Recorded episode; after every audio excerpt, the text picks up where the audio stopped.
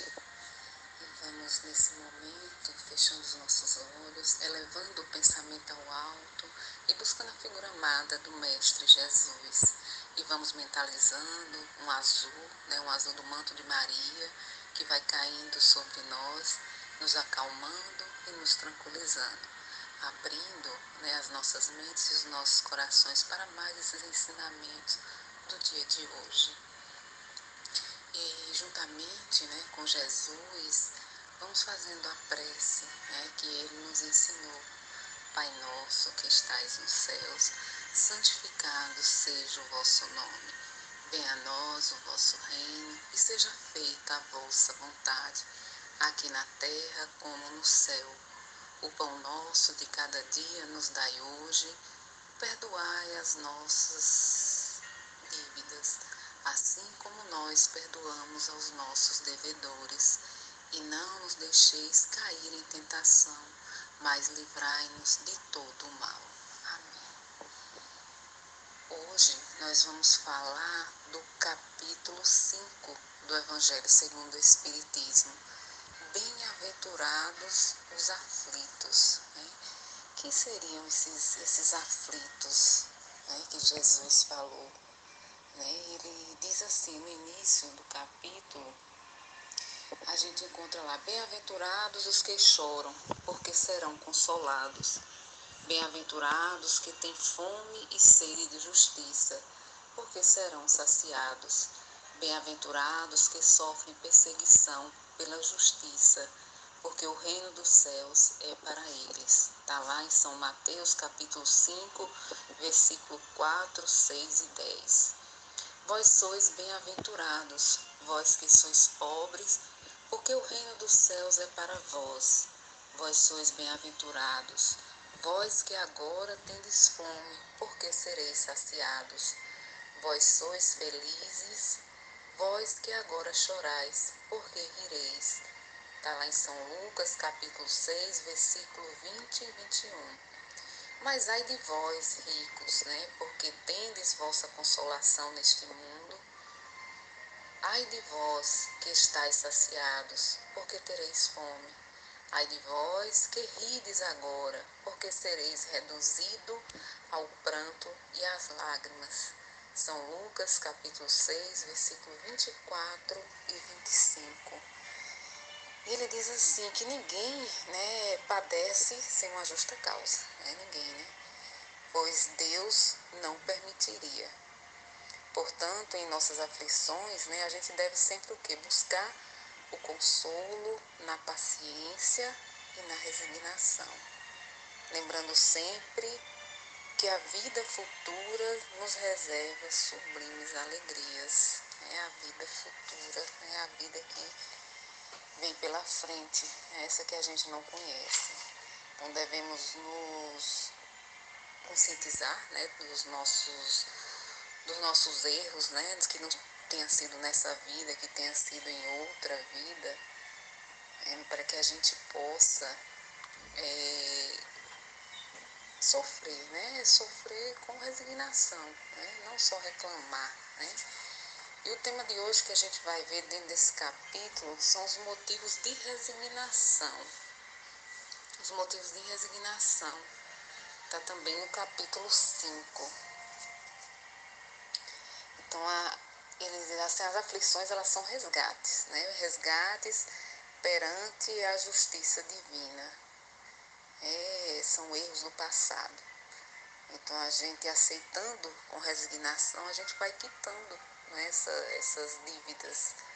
Mas se a gente reclamar, se a gente não aceitar, né, a gente só vai adiar o pagamento e ainda corre o risco de contrair mais dívidas, né, mais e mais dívidas. Aí é onde mora o, o perigo, né?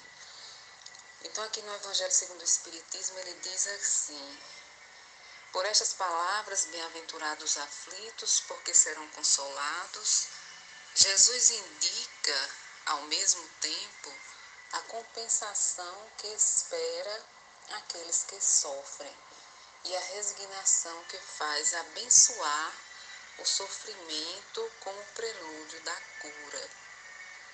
Essas palavras, elas podem ainda né, ser traduzidas assim: deveis considerar-vos felizes por sofrer, porque as vossas dores nesse, neste mundo são a, são a dívida né, das vossas faltas passadas. E essas dores suportadas pacientemente sobre a terra vos poupam séculos de sofrimentos na vida futura.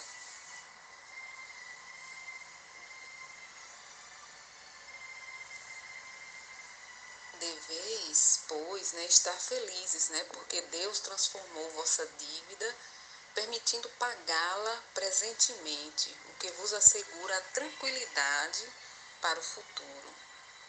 O homem que sofre, ele é semelhante a um devedor que deve uma grande quantia, a quem diz ao, ao seu credor: Se me pagardes hoje, mesmo a centésima parte da dívida, eu vos darei quitação de todo o resto. Sereis livre.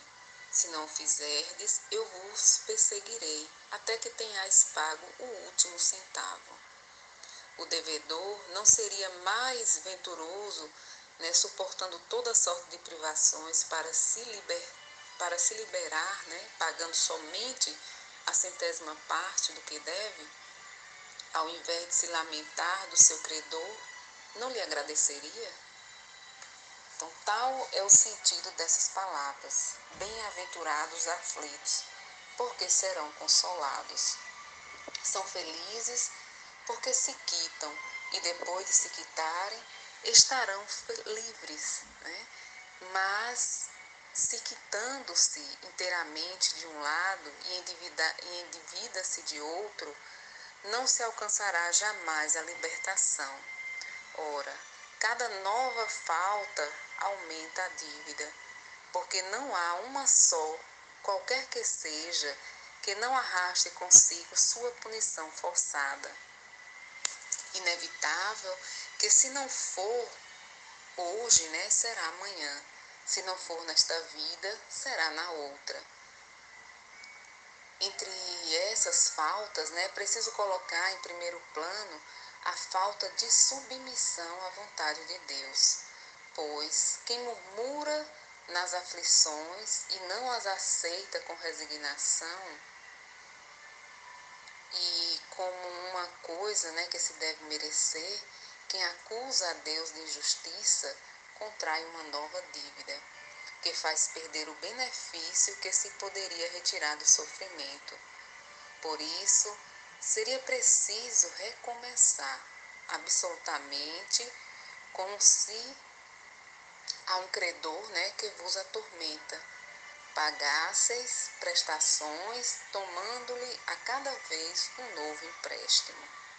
Então, a sua entrada no mundo dos espíritos, o homem está ainda como obreiro, né, que se apresenta no dia do pagamento. A uns o Senhor dirá: Eis o prêmio dos vossos dias de trabalho. A outros, né, aos felizes da terra, aqueles que tenham vivido na ociosidade, que colocaram sua felicidade na satisfação do amor próprio e dos, e dos prazeres mundanos, ele dirá: A vós não cabe, porque recebeste vosso salário na terra. Ide e recomeçai a vossa tarefa. O homem, ele pode abrandar ou aumentar a amargura das suas provas pela maneira que encara a vida terrestre ele sofre tanto mais quanto veja mais longa a duração do sofrimento. Ora, aquele que se coloca no ponto de vista da vida espiritual, ele abarca de um golpe de vista a vida corporal. Ele a vê como um ponto no infinito, compreende-lhe a brevidade e se diz que esse momento penoso passará bem depressa. A certeza de um futuro próximo, mais feliz, o sustenta e o encoraja. E ao invés de se lamentar, ele agradece ao céu pelas dores que o fazem avançar. Então, para aquele, né, ao contrário, que não vê senão a vida corporal, esta lhe parece interminável. E a dor pesa sobre ele com todo o seu peso. O resultado desta maneira de encarar a vida é diminuir a importância das coisas deste mundo, de levar o homem a moderar seus desejos, a contentar-se com sua posição sem invejar a dos outros, de atenuar a impressão moral dos reveses e das decepções que experimenta. Ele aure nisso uma calma e uma resignação tão úteis à saúde do corpo como a da alma, ao passo que pela inveja, ciúme e ambição se tortura voluntariamente e aumenta assim as misérias e as angústias de sua curta existência. Então aí a gente viu né, o, o motivos de resignação. Então assim, Jesus ele aponta né, a compensação né, que há da gente sofrer, né? E a resignação que leva né, ao o, a, leva a pessoa que está sofrendo né, a, a bem dizer o sofrimento. Né? Então a gente maldizer né, o, o sofrimento é a gente abdicar do único remédio né, que, que permite a, a gente conquistar né, a, a, felicidade futura. Então, lembrando esse capítulo aqui, estudando, eu gosto muito desse capítulo, capítulo 5, ele é um capítulo grande, tem muitas coisas nele, né, é um capítulo bem interessante. Eu lembrei do Jerônimo, da história de Jerônimo Mendonça, né? E a gente fez até um trabalho com ele, uma pesquisa, né? E eu lembrei né, do Jerônimo. O Jerônimo ele conheceu o Espiritismo quando ele tinha 15 anos, né? Quando a avó dele faleceu, né? E ele ficou meio desorientado, perdido, e ele começou a procurar, né? E ele ingressou em grupo de jovens, dava aula para jovens e tudo. Então, assim, o Jerônimo Mendonça, ele passou por uma aprovação muito grande, né? Ele fala que ele gostava muito de ser o Tazan, né? Que ele era forte, atlético, né? Mas, assim, nenhuma dessas sessões espíritas que ele foi, veio uma mensagem, né, através de um, de um médium, né? É, dizendo que dizendo que o Tazan, né, falando justamente chamando o Tazan, né, é, dizendo a, a, ele na sessão, não diretamente a ele, né, mas falando, né, a, o orador mediunizado, que vinha trazer uma mensagem a um Tazan que estava na plateia, né, aí dizia assim, que vem aí a selva de sofrimento, né, agarra-te ao cipó verde da esperança, e arma-te de muita fé e muita coragem para lutar contra a animalidade que ruge em teu peito, ainda que tiveres que verter todas as lágrimas ou padecer todas as dores, o que representará isto ante o amanhã glorioso de teu destino. Né? Então, ele ouvindo isso, ele sabia que a mensagem era para ele, né? E depois disso começaram a, a, as dores, o sofrimento, né? muitas dores, muito sofrimento. As bem-aventurados aflitos, pois serão consolados, né? Jesus aponta a consolação que hão de ter os que sofrem, né? E a resignação que leva o padecente a bem dizer do sofrimento, com o prelúdio da cura deveis considerar-vos felizes, né, por sofreres, visto que as dores desse mundo são o pagamento da dívida que vossas passadas faltas vos fizeram contrair. Então a gente suporta, né, pacientemente na terra essas dores que, que vão sendo poupadas séculos e séculos de sofrimento, né, para que a gente possa colher, né, na vida futura a gente deve se sentir feliz, né? Feliz, né? Por Deus reduzir nossas dívidas, né? Permitindo que a gente possa pagá-las, né? Com, com tranquilidade, né? Não cobrando a dívida toda, né? As aflições, elas são resgates perante a justiça divina, né? Dos nossos erros passados. Então, aceitá-las com resignação, como eu já falei aqui, tá, né?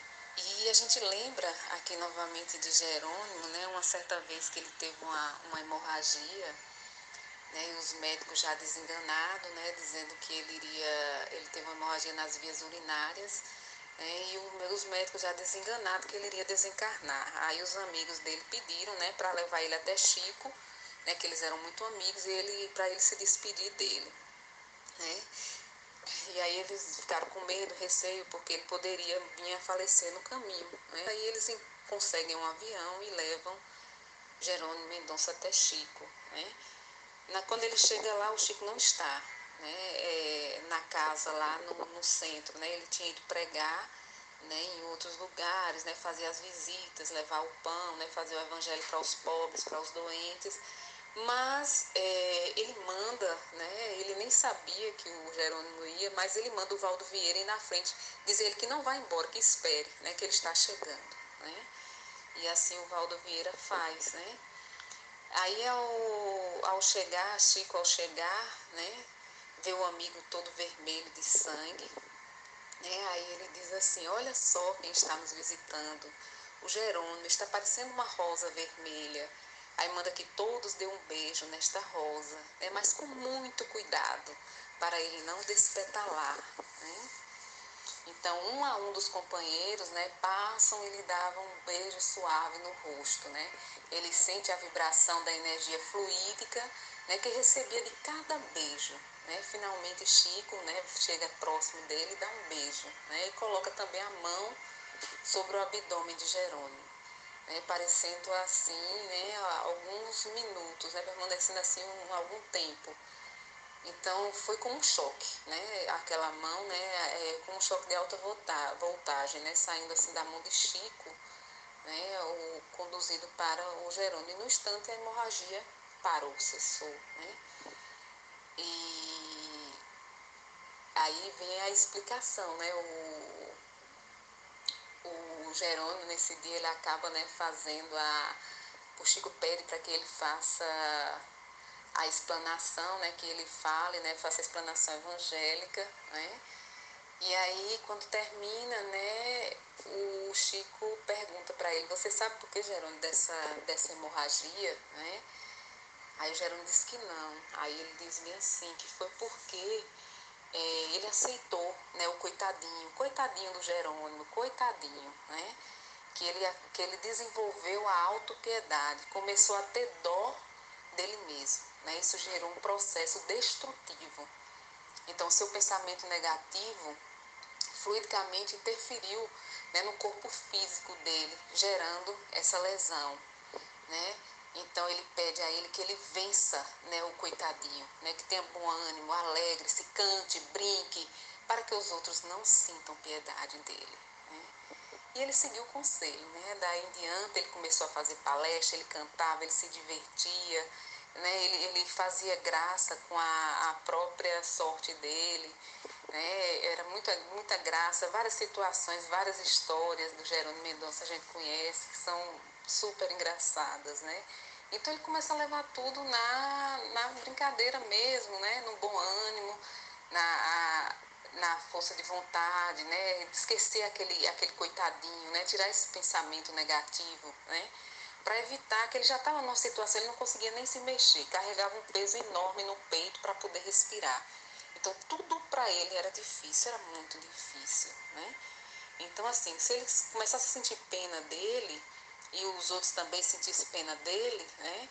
E aí só iria piorar a situação dele. Né? Então ele precisava desse bom ânimo. E os amigos ajudavam, né? Eles levando, carregando de um lado para outro, né? cidades próximas do lugar onde ele morava, né? Ele sempre era levado, chamado para fazer palestras e tudo. E muitas pessoas de outros países também vinham, né? Para para visitar, né? É, para ele fazer uma prece, fazer uma oração, dar conselhos, né? Era uma coisa assim bem interessante, interessante mesmo, o, o Jerônimo. Né? E uma certa vez é, o Jerônimo foi visitar né, o José Arigó, né, que recebia, que incorporava o espírito do Dr. Fritz, né?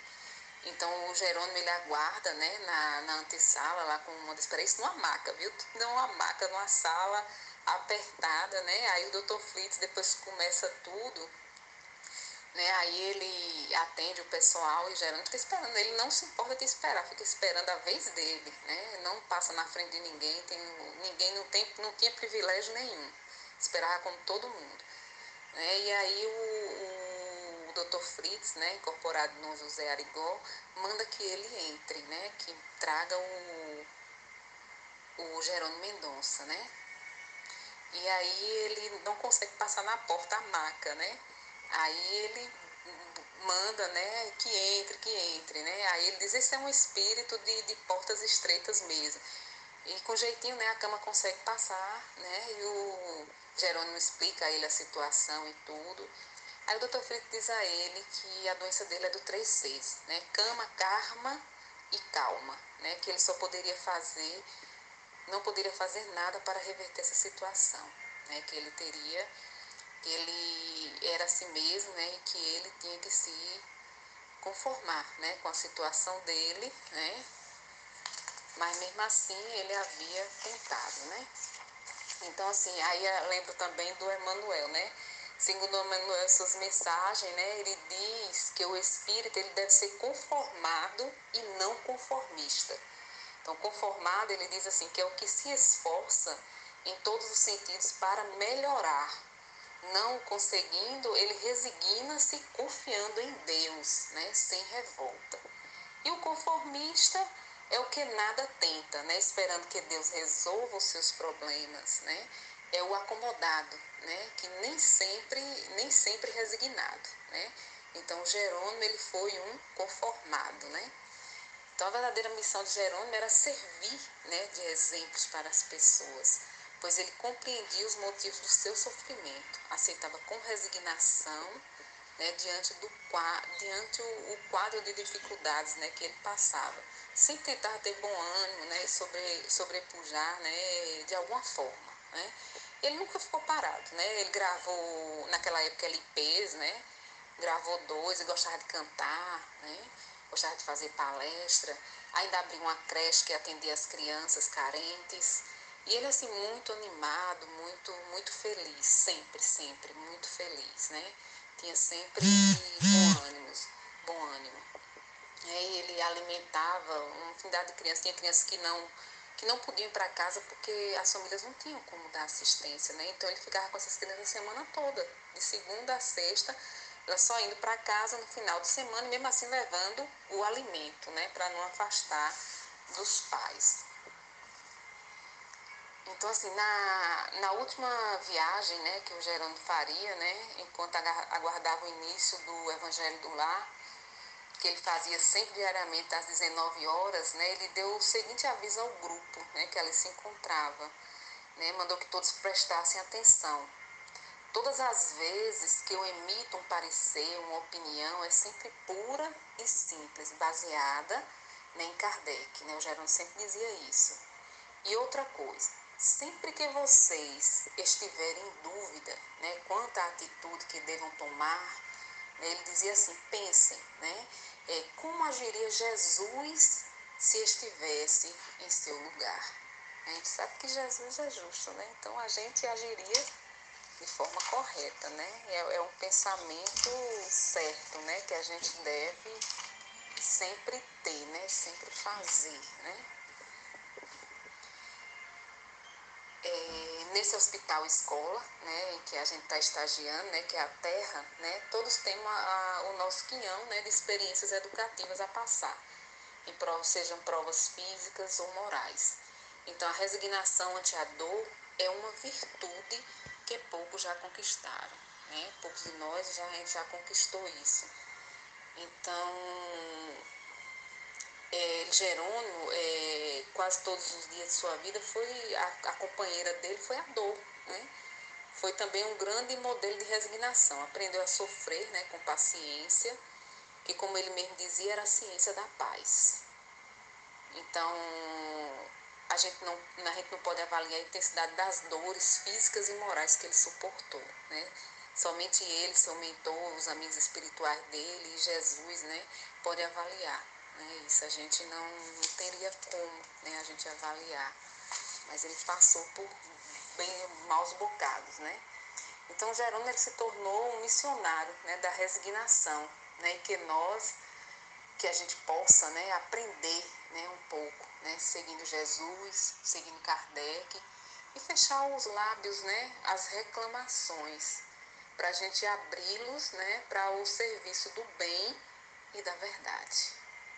Né. Então essa é a nossa mensagem de hoje, né, que a gente vai deixando né, esse momento para a gente pensar, refletir um pouquinho é sobre o que a gente está fazendo, como a gente está agindo, como a gente está se permitindo conduzir né, nesse momento de tantas limitações, né, de tantas de tantas perdas, né, é, materiais, né, digamos assim, né, e morais algumas, né, que a gente vendo coisas absurdas, assim, coisas que a gente pensou que as pessoas não fossem capazes de fazer, mas são, né.